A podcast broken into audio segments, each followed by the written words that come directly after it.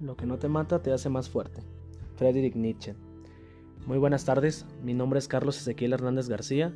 Actualmente estudio la carrera de licenciatura en Derecho y Ciencias Jurídicas. Curso el quinto cuatrimestre. ¿Por qué esta frase? Se utiliza para referirse a la capacidad de las personas para afrontar la adversidad. Actualmente estamos pasando por una crisis global, la pandemia del coronavirus. Las consecuencias de esta crisis no entienden nacionalidades, etnias o patrimonios. Se nos pide quedarnos en casa el tiempo que sea necesario y no caer en pánico. Debemos de ser responsables en lo individual y social para no contagiarnos y no propagar la epidemia. Salvar nuestras vidas es una prioridad, pero sin embargo, tenemos que ponernos en los zapatos de los demás. Empatía, lo llamo yo. Nos piden que nos quedemos en casa, pero no pensamos en aquellas personas que ganan la vida día a día, aquellas, aquellas que ganan un salario mínimo y que tienen que salir de casa para poder llevar un alimento a su familia. Debería de haber una igualdad social y ayudarnos mutuamente, ayudar a los más vulnerables. Esto no es que sobreviva el más fuerte, se trata de sobrevivir todos. Me pregunto, ¿trabajamos para vivir o vivimos para trabajar? Esta crisis pone en riesgo a la salud humana e impactará a una ya debilitada economía mundial.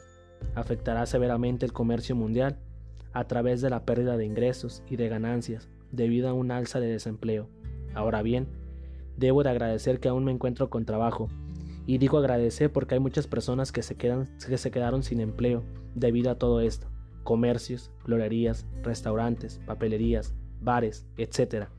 En mi trabajo, la mayor parte de mis clientes son personas que trabajan día a día y no trabajan en sí para una empresa.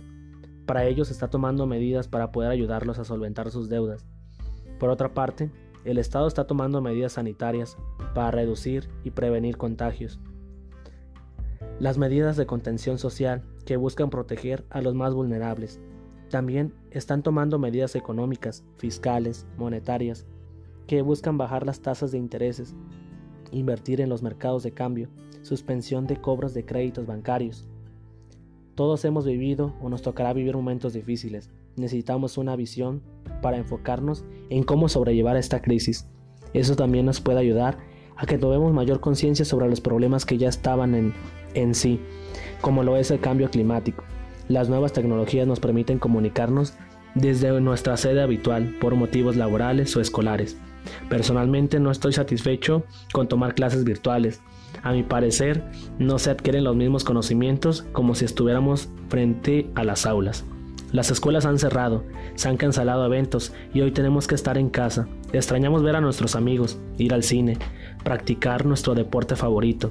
No queda más que esperar a que pase toda esta contingencia para poder regresar pronto a las aulas y que todo regrese a la normalidad. Pero para ello tenemos que poner de nuestra parte. Debemos de protegernos a nosotros mismos, a nuestras familias y a la población. Nosotros no decidimos vivir esta situación, pero tenemos que sobrellevarlo.